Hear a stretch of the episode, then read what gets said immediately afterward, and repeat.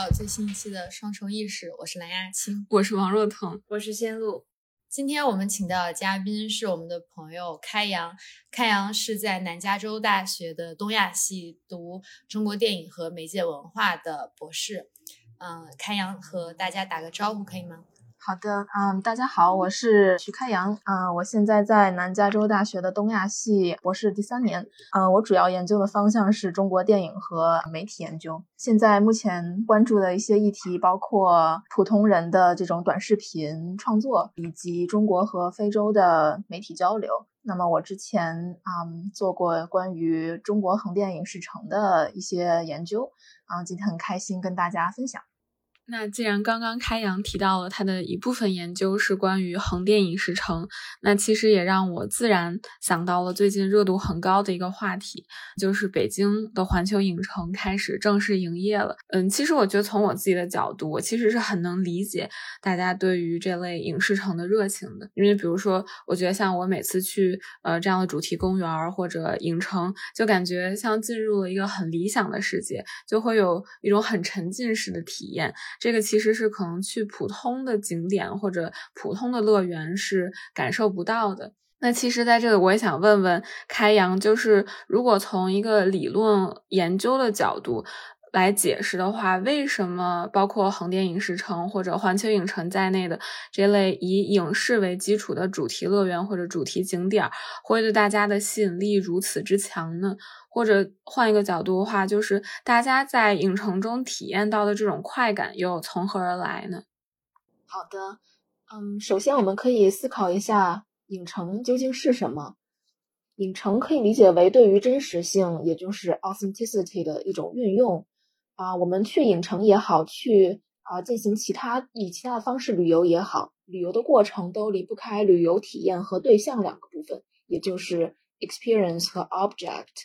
这二者之间的关系是围绕真实性展开的。最简单的层面就是我们想要探寻旅游对象本身，我们想要看到真正的这个旅游对象，比如说一些名胜古迹。另外一层是以自身的体验为中心，也就是说我来过名胜古迹这一事实，比如说某某某到此一游。另外还可能是我不纠结我是否看到了原版的名胜古迹。反而我更注重旅游过程中的一些真听、真看、真感受。只要满足了个人的需求，那我就实现了旅游的本身目的。那为什么称影城是对真实性的一种运用呢？以环球影城为例，环球影城的真实性和某种权威性来自于好莱坞电影产业和电影 IP 的原创影响力。但电影它本身也不是一种现实，而是一种表现，也就是 representation。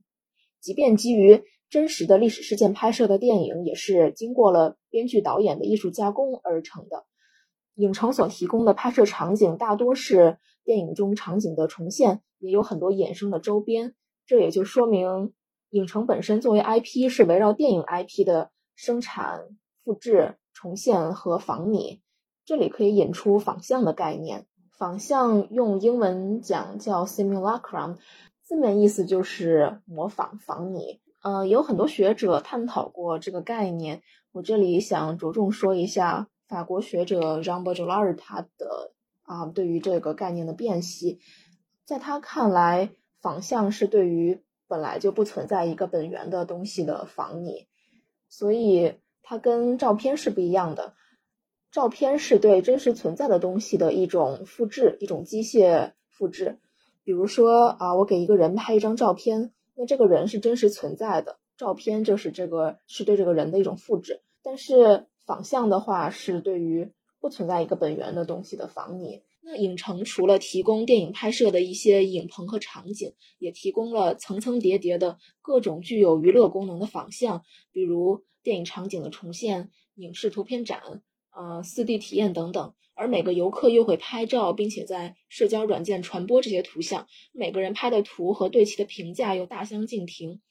因此说，呃，环球影城带来的体验是真实的经历，但又同时无法追溯到一个切实存在的本源。它正是超越了真与假的二元评价体系，它形成了一种超现实。这是一种，当然，这是一种啊比较后现代的理解方式。是不是？比如说。哈利波特本身它是一个虚构的故事，当然它拍成电影就是让我们看到一些画面，它把这个本身虚构的故事让它变得好像更加现实化了，但实际上它仍然是一个不真实的东西。然后就比如说，它可能啊、说有霍格沃茨这个学院，然后或者是大家有这种魔法杖、魔法棒，就是你如果去到环球影城，你会发现很多的哈迷他会非常热衷的于买这个魔法棒。然后或者是穿他们的那个魔法袍，然后还有包括扫帚啊什么的，就是这些物体，它从一个虚构的故事，再到影像，然后再到现实生活中，一层一层的，呃，拉近了就是现实中的人和本身的这个物本身，就是刚刚开阳说的这个呃 object 的距离。就我不知道这是不是一个例子。影城它存在的逻辑本身就是在仿象的超现实上，就是你已经分不清什么是现实，什么是假，什么是真，什么是假。那么这个时候讨论真或假就没有意义了。它实际上是创造了一种超现实，就是你分不清什么是现实，什么不是现实。那影城就是在这种超现实性上实现创造性，并且带来一些体验上的真实感。因为这个被创造出来的真实感，它是来自影城，它作为一个很复杂多元的空间，它实际上在创造真实的价值。虽然它本身可能是复制的再复制，但是它本身它的这个运作是在创造真实的价值的啊，也带来一些真的资源和真实的体验，包括人力资源，然后商品、游乐设施、花车啊、表演啊什么，包括园内有一些。雕像啊，像哈利波特他带来的一些这些魔法棒也好，他的那个袍子，包括我记得环球影城里有一个哈利波特主题的那个飞车，他们都是在产生，就是让人产生一种真实的体验的。所以这些影城创造出来的真的真实的价值和体验，使得影城又就不单纯依赖于电影而存在吧，反而它可能对电影产业有反哺的效应。那可不可以这样理解，就是他所创造出来的这种新的超现实的体验，就其实把它就是又向游乐场的那个方向推了推进了一步呢？就是因为像像游乐场，它也可以给人带来这种好的体验嘛。那就是我们在游乐场所感受到的快乐，和我们在影视城体验这种超现实的这种快乐有什么不一样呢？我觉得这里面主要还是一个电影 IP 作为一个文化支柱，在影城中发挥一定的作用，很大的作用吧。你在一个游乐场，你可能虽然我们有很多主题游乐园，但是这些主题并没有一个像电影这么一种文化特性的东西作为它的支柱。那么你可能去体验的更多的是生理上的刺激吧。但是你在影城的话，你除了生理上的刺激，你还有一些。啊，这种文化上的体验，因为像像电影，它会创造就是 fandom。这个中文怎么说来着？就是粉丝效应。你会成为一个电影的粉丝，你去追它的各种周边周边。我觉得这里面还有情感寄托。对，确实，就像我觉得去这种主题游乐园或者这种影城的时候，就是我觉得可能它给你带来的不光是这种感官上的刺激，比如说这个过山车很好玩，或者这个吃的很好吃，或者就是这个风景很美。我觉得它更多的还有一种就是，哦，我跨越了大屏幕，来到了一个之前只存在于。于可能幻想中或者只存在于大家描述中的世界，然后我真实的踏进来了，并且我真实的成为了这个世界的一部分。就是我觉得这种跨越荧幕的感觉，嗯，也就是从可能所谓的虚幻到真实的这个过程。虽然我们所谓踏进的这个真实，其实它某种程度上也是不真实的，但是我觉得这个过程还是。嗯，就挺重要的。对，没错，就是我作为一个观众来看这个电影，跟我真的成为这个电影的一部分，就是差异很大的。它是一种极，它可以让粉丝获得极大的心理满足。我觉得这也其实一部分解释，就是可能为什么我们去主呃去游乐园的时候，我们可能不会买那么多的，比如说服装啊或者周边产品，但是感觉大家去就是尤其环球影城看很多微博上的 Plog 或者 Vlog，大家首先第一个打卡的都是，比如说要先买这个袍子，然后比如要买那个小黄人的呃冰激凌，然后就是假装自己是这个世界里面的一部分。我有一个问题哦，就是我们刚刚提到的。呃，在影视城当中所获得的这种文化体验是什么？以及它为什么会让我们觉得自我感觉良好吧？嗯，我的猜想是，就是当我们进入这个基地的时候，我们觉得我们被放在了一个曾经被真实呈现在荧幕上面，就电影或者电视剧上面的这么一个主角，就是它里面所刻画的这么一个人物的故事，而可能在我们自己人生真实的生活经历当中，我们是就是没有这么一个旁观者的视角去告诉我们这一切的，所以就是这么是不是这么一种视角的转换？会使得我们觉得我们对于呃自己，然后以及周边的生活有了更多的控制呢？嗯，对，我觉得可以这样理解，因为像横店影视城它提供的一些服务，比如说帮你拍微电影，这个就完全是让你自己有对整个流程有很大程度上的掌控吧，就仿佛你掌控了你自己人生的所有不确定性，你可以自己挑选剧本，然后你可以。啊，让化妆师按照你的要求给你化妆，给你，然后选你自己喜欢的衣服，然后演剧本的时候，你完全可以自由发挥，你也可以有很大的主角光环。而且这个剧本肯定是完全，因为为了让游客开心嘛，这个剧本肯定完全是以你为主角的，所以他可以在这个过程中获得很大程度上的一种对完美自我的实现吧。然后在现实生活中不可能达到的一些控制感，他都可以在影视旅游的过程中达到，或者也有可能他不一定是追求一个完美的自己，他也可能是追求一个。所谓异化的自己就是不一样的自己，比如说一个人他可能在生活中就是很内向啊，或衣着打扮都是比较没有什么出格的地方，都是所谓的很符合一些社会的所谓的标准。但是他进入到了这个影像世界中，他就可以标新立异，他可以做一些自己平时不敢做或者是没有没有办法做的事情，啊，这就是达成他对一种自我的他性或者是。啊，另类性的这么一种欲望吧。我其实没有去过横店影视城，我还挺好奇，就是它的这种运行逻辑和环球影城或或者迪士尼世界是类似的吗？或者有哪些不同吗？啊，对这个问题，我觉得也非常有意思。因为我刚才在啊，我我在 Google 一下，就确认一下全球的环球影城的分城都在哪里。我之前不是很确定，然后我就发现了一个问题，就是。啊，除了美国本土之外的迪士尼也好，环球也好，他们好像都开在了亚洲，就没有开在其他的像欧洲啊。哦，好像巴黎有一个迪士尼啊，那就算了吧，不要说这个。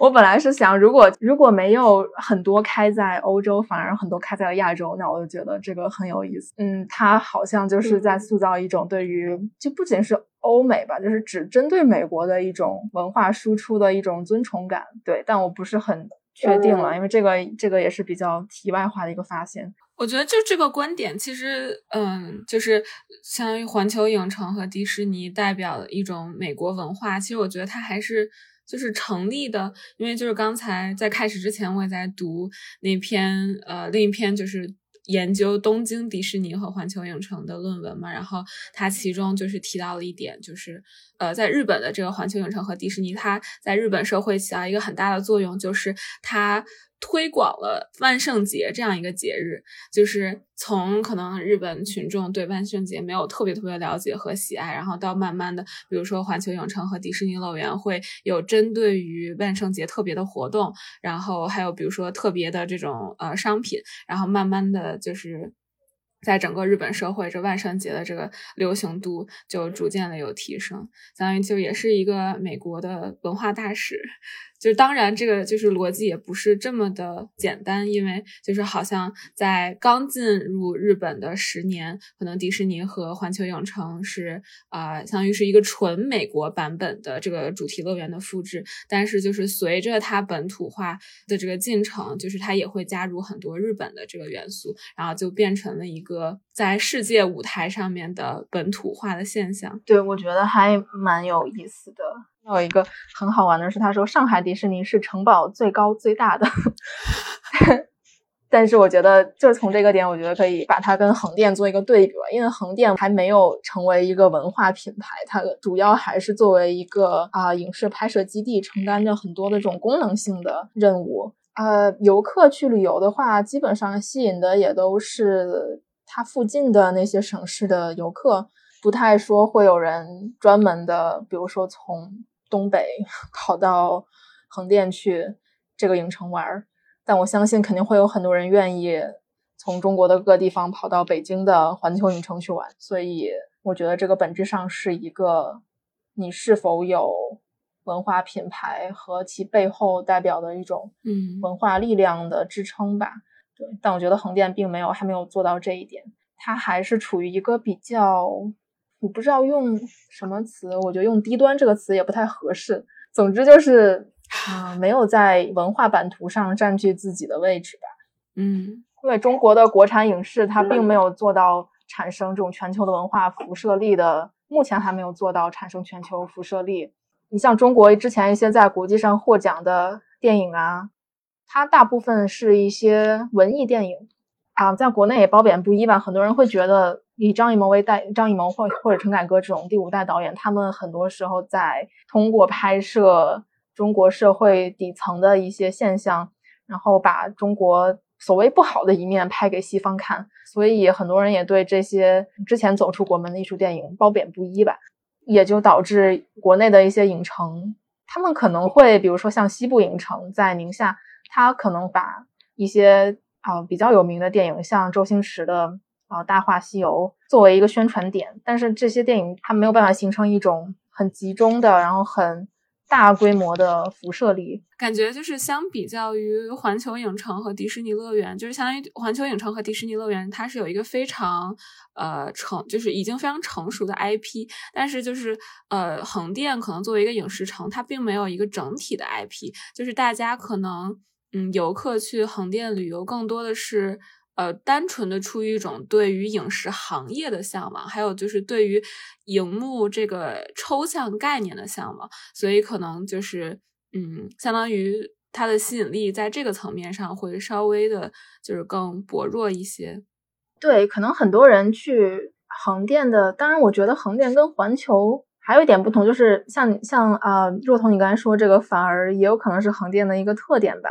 因为我觉得。在环球影城，我好像没有见到说是以服务游客为中心的这些内容，比如说帮你拍个微电影啊，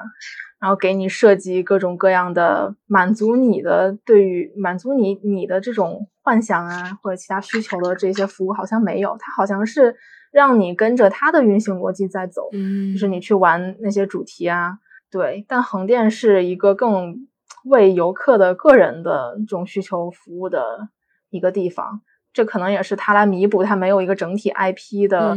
这个劣势的一种方式。嗯、对，而且就是横店为游客服务的这个过程，它也是帮助你切妹的一个过程，就是让你知道电影是怎么拍的，它背后的一些就是 backstage 就后台发生了些什么。嗯，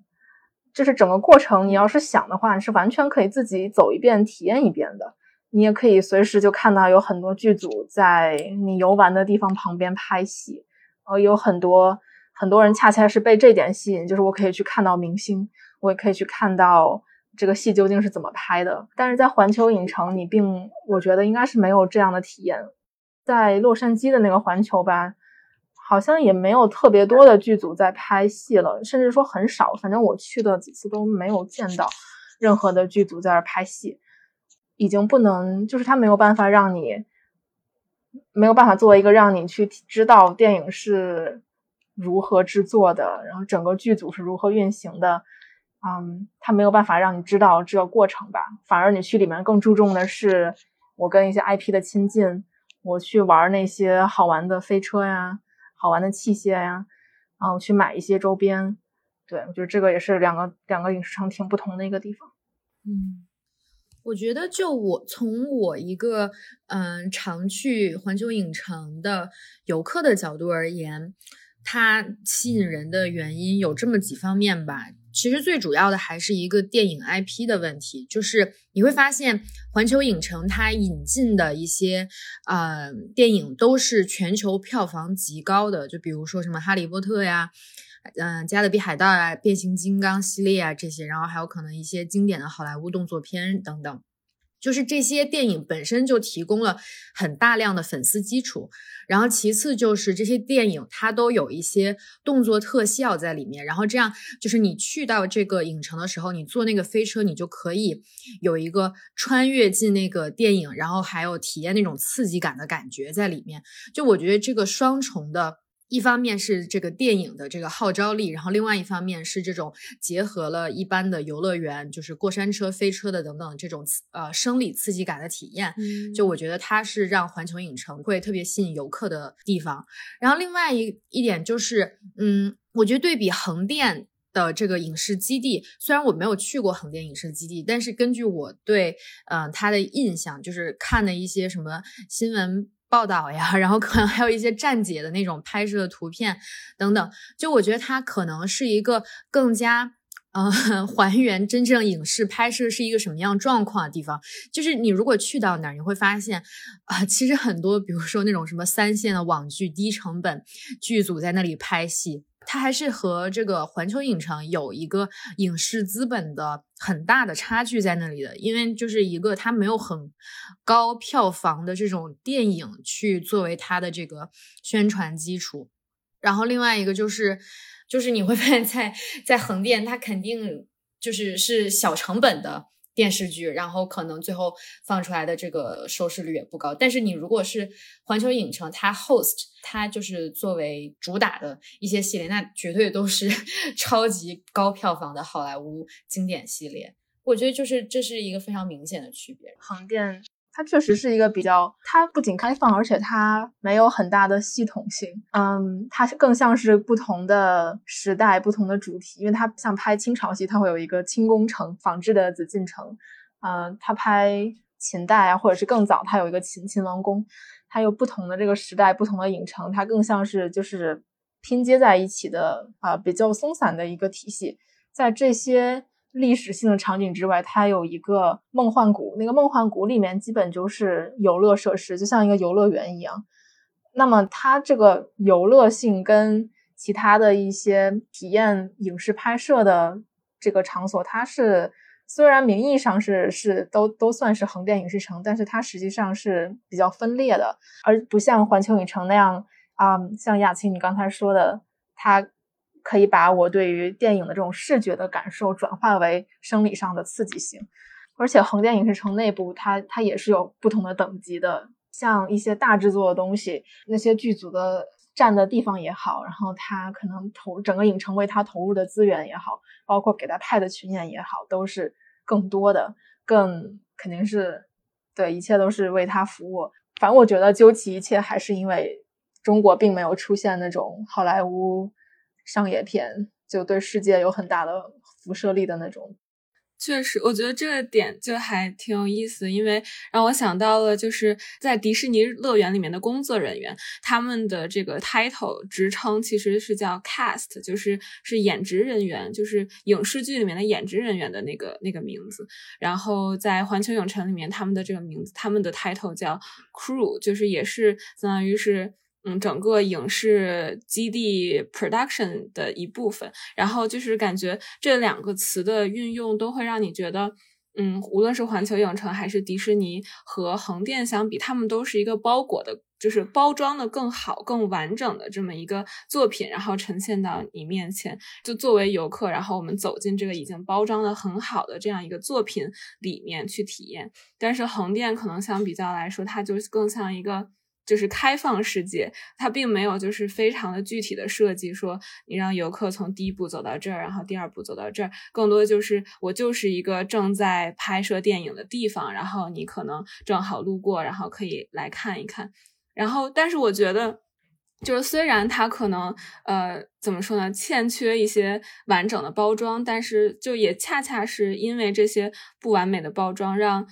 在就是我们刚才说这些超现实之外的社会现实，嗯，就让我们更能观察到这些之外的现实情况、社会的现实情况。然后就是开阳，我知道之前在你的文章里面你也提到了几点，就是你对于横店超现实之外的呃现实社会的一些观察，不知道你可不可以和我们聊一聊？对，据我当时的观察，我是觉得很多在横店影视城旅游的这些游客。他们可能就体验一遍这些项目之后，他们就很开心的回去了，因为门票也不贵。说实话，如果跟环球影城比的话，它门票就确实挺便宜的。但是我觉得他们可能就没有办法注意到这种超现实之外是哪些人的服务，还有哪些人的这种投入，给他们营造出了这种超现实的体验。我觉得很有意思的一点是，横店整个城市都是为这个影城服务的，就它整个城市的，包括餐饮业也好，住宿业也好，都是为了这个影城的运转而存在的。甚至像街边那些小店，也都会把自己挂上，就是什么“横漂之家”这种牌子。所以我觉得它是一个超现实跟社会现实一种杂糅的一个状态。我可以就是举几个例子。嗯，比如说像一些餐厅吧，我觉得就非常有意思的是一些餐厅，我在文章里也写了，他就是会在自己的墙上张贴很多这个店老板跟明星的合影，嗯，甚至说这个餐厅的整个，我见过一个餐厅，它的四面墙全都贴满了这个老板跟各种明星的合影，我觉得他想要通过这些照片证明。我的餐厅可能口味很好，我是一个明星餐厅，但实际上这就是一种仿像嘛。因为它虽然跟明星合影是真的，但是并不能通过它跟明星合影来说明我这个餐厅的品质很好。但是游客的话，他并不会说很在意这个餐厅本身究竟是怎么运营的，他只会说看到哦这么多明星跟店主合影，这就是一个明星餐厅，我就要在这吃饭。嗯，还有。一个很有意思，就是这个店主他也会在墙上贴一个告示，就说禁止拍照，就是不让游客去拍这个贴满了明星照片的墙。我觉得这个就很有意思，因为他仿佛就一方面在通过跟明星的合影来说明我是一个，就是来表达自己一种跨越阶层的一种想象吧。就是我可能本身只是一个普通的餐馆，但是很多明星来了之后，我就变成了一个高级的餐馆，就是有这么一种。跨越阶层的一种想象，但另一方面，他又想要竭力维持这么一种阶级的界限吧，因为他觉得我跟明星合了影，我就是某种程度上进入到了影视圈一样，就是我某种程度上成为了媒体中的一部分。那这就让我跟普通人，就是媒体之外的普通人是有很大的不同的。而且我要守好这条界限，我不能让我的店也成为一个让别人可以纳入到他们图像中的一个地方。所以我觉得这个就 非常的有讽刺性，但也有挺有意思的。其实和刚刚开阳所提到的，就是我们在这个横店影视城，我们所 观察到的超现实之外的社会现实，啊，当中不是提到了阶层跨越这一个点嘛？就其实。呃，我还挺感兴趣的，就是很多人会觉得，呃，去横店做群演是因为，呃，可能会受到，呃，像王宝强这样的由群众群众，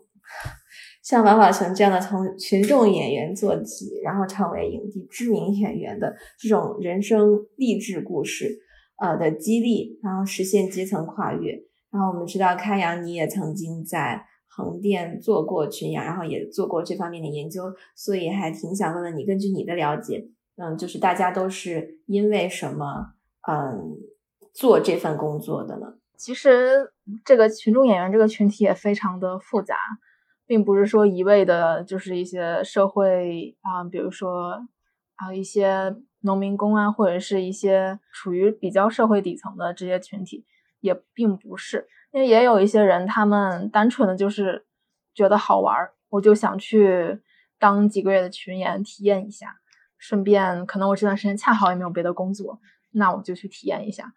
也有人是有自己的主业，比如说我遇到过一个啊，一个女生，她是在淘宝上卖自己做的这种手工的首饰，就是古装剧里的那种头饰，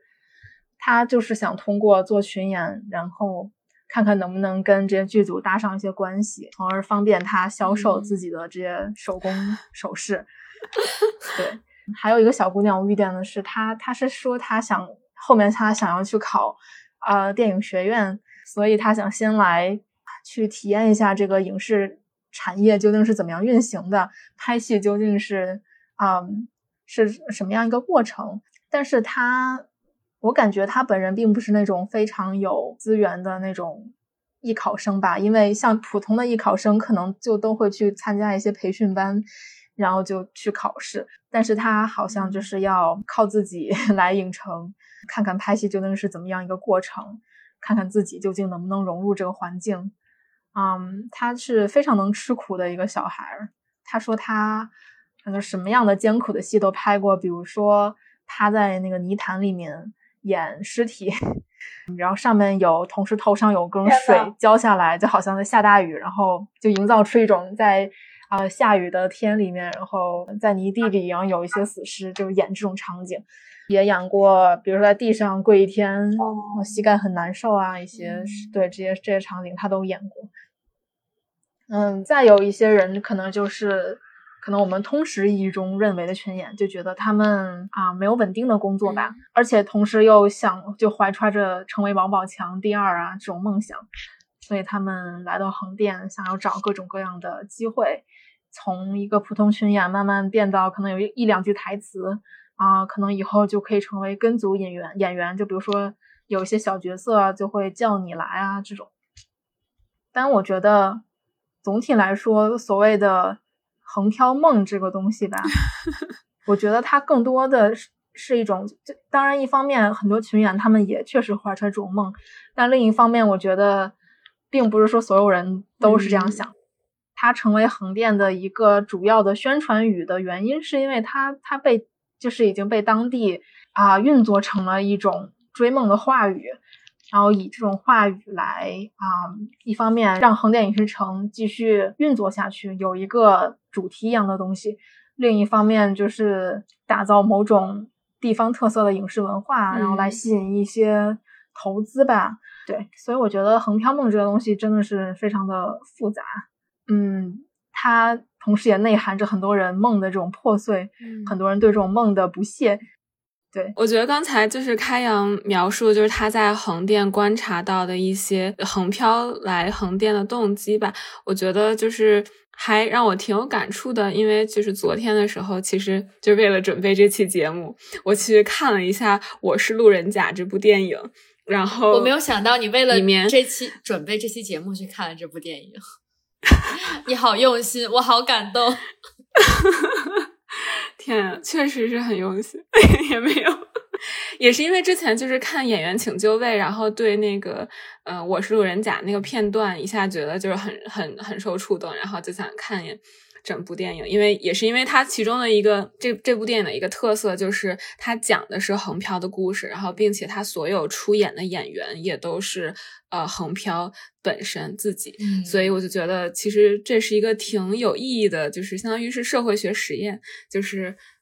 让这群人自己来演出自己的生活，但是就是回归刚才想说正题，就是嗯，我在看这部电影里面的一个挺惊讶的地方吧，就是确实因为之前一直是了解的横漂梦，就是呃，像王宝以王宝强为代表的这个追梦旅程，就是觉得可能所有人去横店都是非常想打拼出一番事业，然后就是有非常呃，就是。雄心壮志，然后每天可能从早到晚起早贪黑的这样的工作，啊但其实这部电影里面呈现出来就是，嗯，其实并不是所有的人都是都是这样，就是相当于，呃。怎么说呢？就是有些鸡汤式的，或者打了鸡血式的生活吧。就是有的人可能就是想来混混日子，就是想来领一份群演的工资，然后他们就会在呃在片场去找一些就是副导演找不到的地方，然后这样的话又能领工资，然后又能领盒饭，然后一天也不用工作。就是其实整个横漂的这个群体是嗯有很多它的复杂性在的。嗯，但是在同时，就是我观察到也一个也是另外一个特点，就是他们这份工作好像一个共同特点，就是他们都非常的有非常大的不确定性，因为就这电影里面也讲到，就是。他们需要，比如说，可能每天四凌晨四点钟去演员工会，呃，去抢这份工作。然后，如果抢不到的话，那可能你就没有工资，付不起房租。然后，或者就是你为了去找到一份工作，呃，不光要就是比如说。呃，遵循规矩去演员工会等这个名额，然后并且你可能也会需要去打呃打打关系，然后去应酬，呃这些可能呃比较隐性的这种社交方式吧，你也需要去打通关系。所以，嗯，就我还挺好奇，就是看在你的这个观察里面，不确定性在呃横店演员的这个生活里面他到底扮演了一个什么样的角色，有什么样的影响。好的，嗯，对，首先我觉得这个电影它一方面你拍出了一些很真实的东西吧，另一方面它肯定也是经过艺术加工的，现实里可能并没有那么多机会让你去跟那些制片打关系，就可能你根本就没有这个机会，你可能最多就是跟啊组织群演的这个他们叫群头。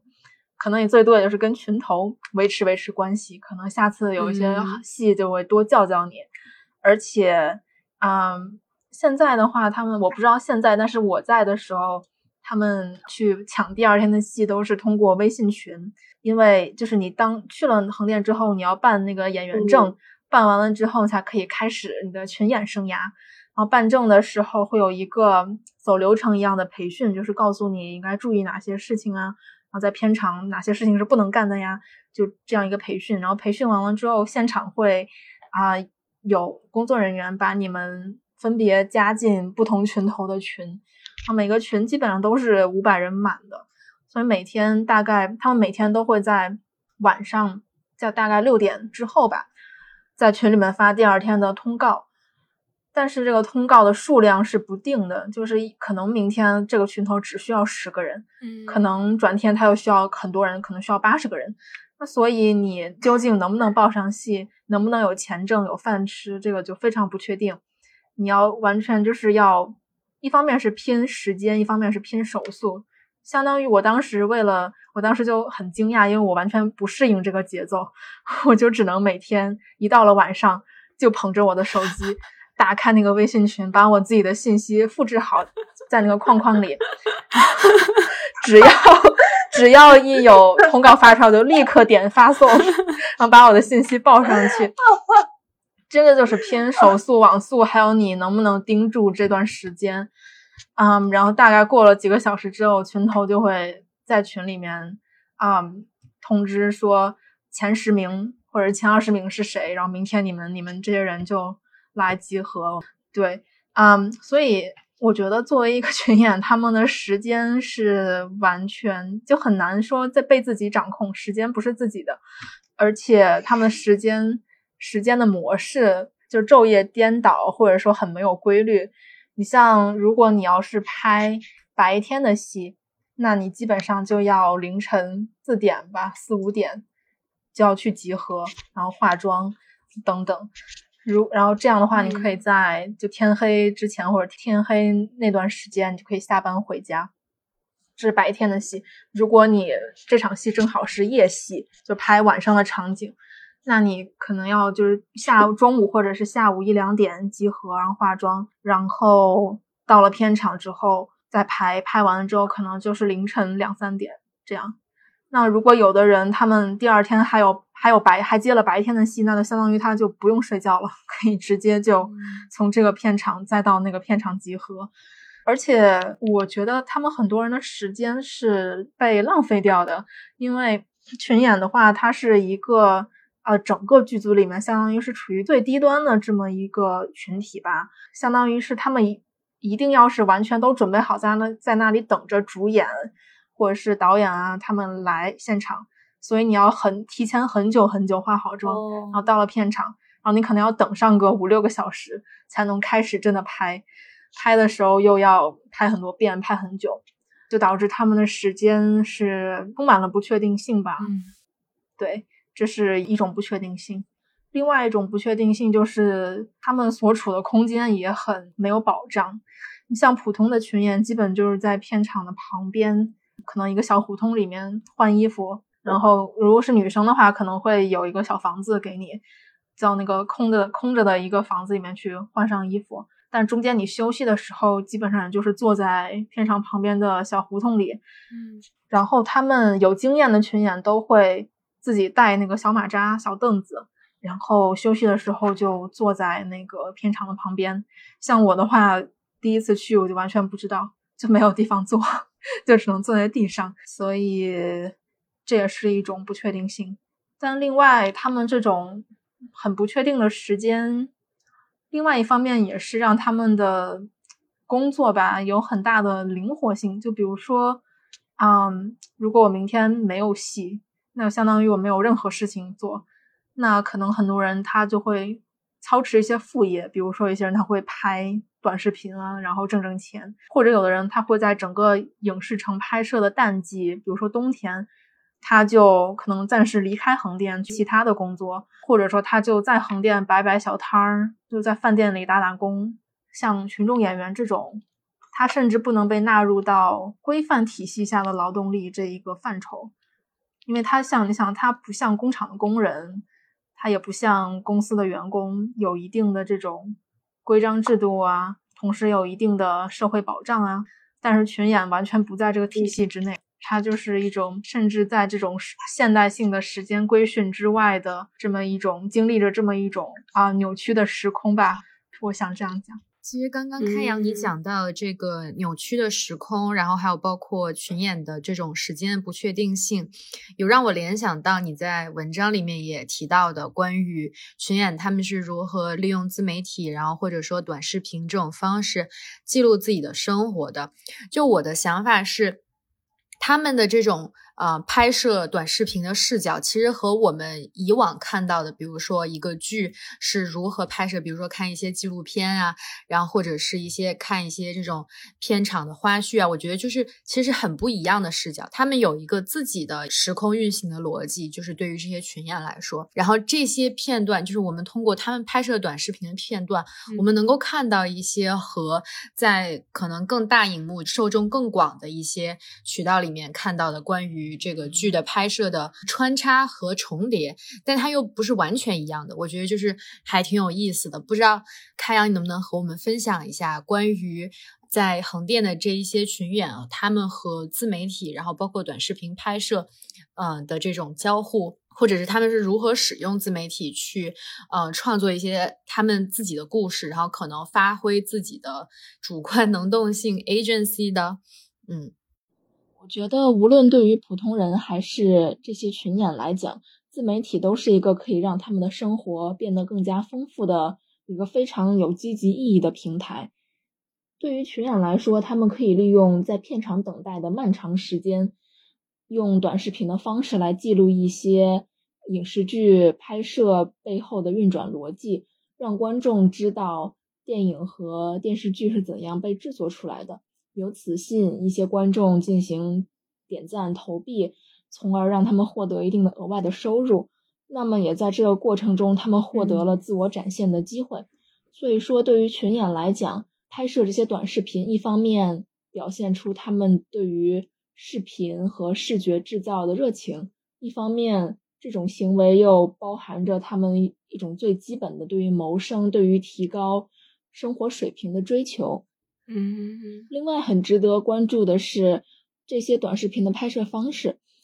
这些群演基本上都是拿着手机来自拍，那么这种方式一啊具有灵活机动的优势。那么同时，这种方式能保证他们自己是这个短视频内的主角，也就让他们从体系化的影视产业中的背景板变成了自己视频中的绝对主角。从而完成对自己的赋权，也就是赋予自己权利，也给自己增加了很多的啊，在视觉世界中的主动性。另外一方面，像一个叫 Gastanding 的学者，他是一个经济社会学家，他有写过的《Precariat》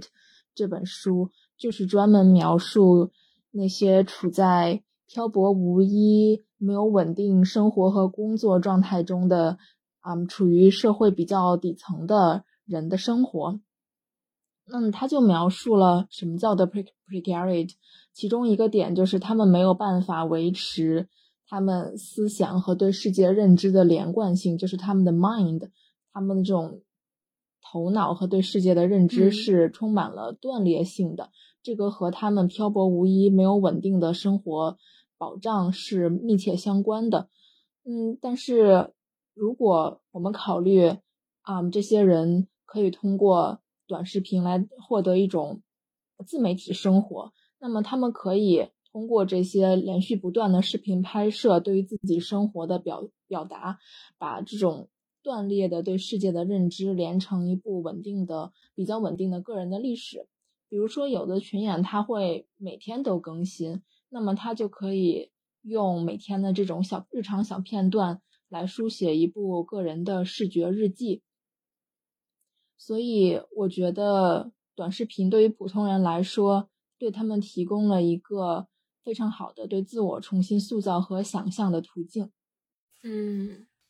在节目的最后，其实我们也很想问一问，作为研究者，开阳，你在做群演的这个项目的时候，是因为什么样的契机，使得你有机会去追求这方面的呃学术兴趣？然后以及你这方面的学术兴趣是怎么样发展的呢？其实我，我觉得我一直在探索究竟为什么要为什么要研究电影。我觉得这是这是其实这是大家都有的，就是我们时常都在审视审问自己，为什么我要研究我研究这个东西。嗯，我觉得从最开始，因为其实我本科是学历史的嘛。跟电影并不是，并不能说，当然也不是完全没有联系，但肯定是两个不同的学科。那我当时为什么会慢慢开始对就影像产生兴趣，就是因为其实主要是，其实最开始是因为我看了一个叫《穆赫兰道》的电影，不知道你们听没听说过？知道《穆赫兰道》非常经典，对，它是讲就是性，然后和梦，还有就很多很多复杂的议题吧。但是，anyways，就是看了那个电影之后，我就觉得，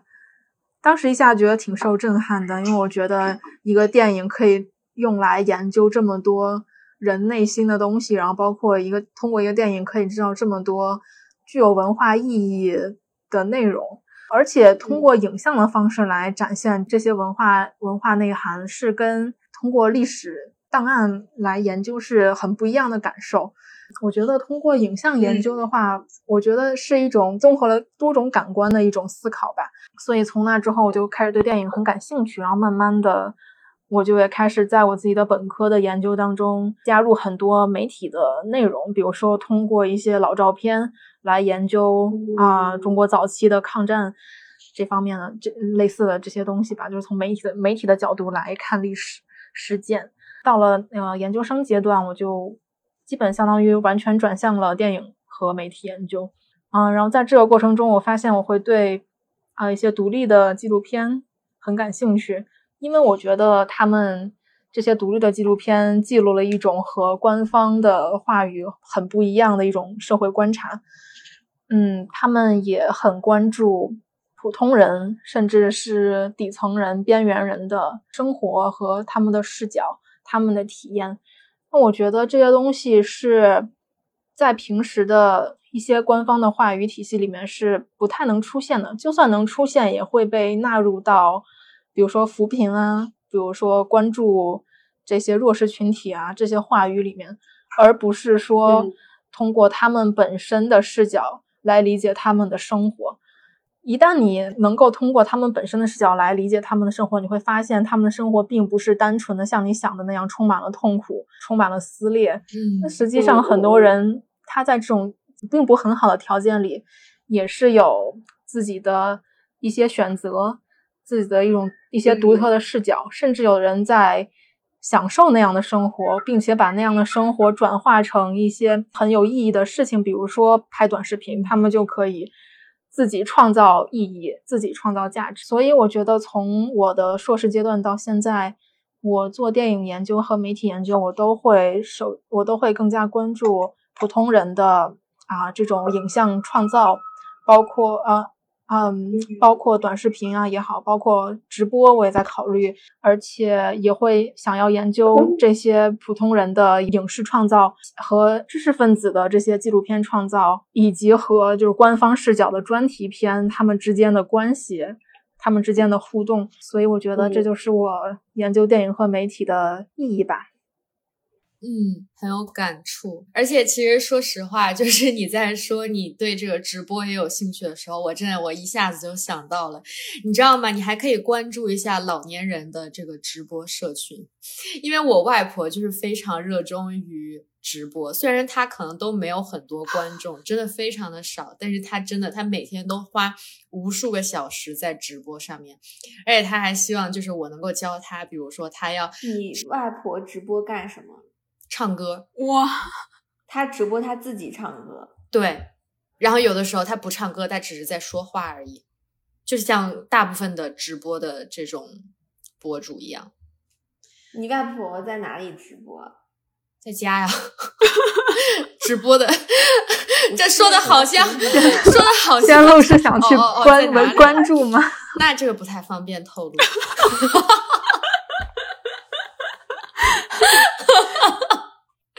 我觉得还是要保护一下 隐私吧。虽然我外婆可能非常、非常、非常，她会非常欣喜，就是如果她能够获得更多的关注者，这是她一直在试图去达成的目标。对，但就是我觉得很有意思，就是老年人他们这个，因为我外婆她不是自己一个人，就是她她会有一个就是和她年龄相仿，然后然后生活状态相似的一个一个群，就是他们会经常去交流，就是说啊，你要怎么样去直播，然后获得更多的这个流量关注，然后包括直播的时候你要说什么样的话题，然后包括他们可能就是直播给这个群里面的人互相看，就是反正它是一个 社群，然后我觉得就是还挺让我觉得挺挺新颖，就我还挺好挺有感触的吧，就是老年人在这种短视频时代，嗯就是他们如何去和这个短视频或者说自媒体有互动，互动，对，有互动，嗯。这个就确实很有意思。你像像那些群演，他们也会有很多人在搞直播，就真的是一种 self fashioning，就是自我的自娱自乐。自娱自乐不是特别恰当吧？但是就是那种状态，就真的是获得自我的那种满足感，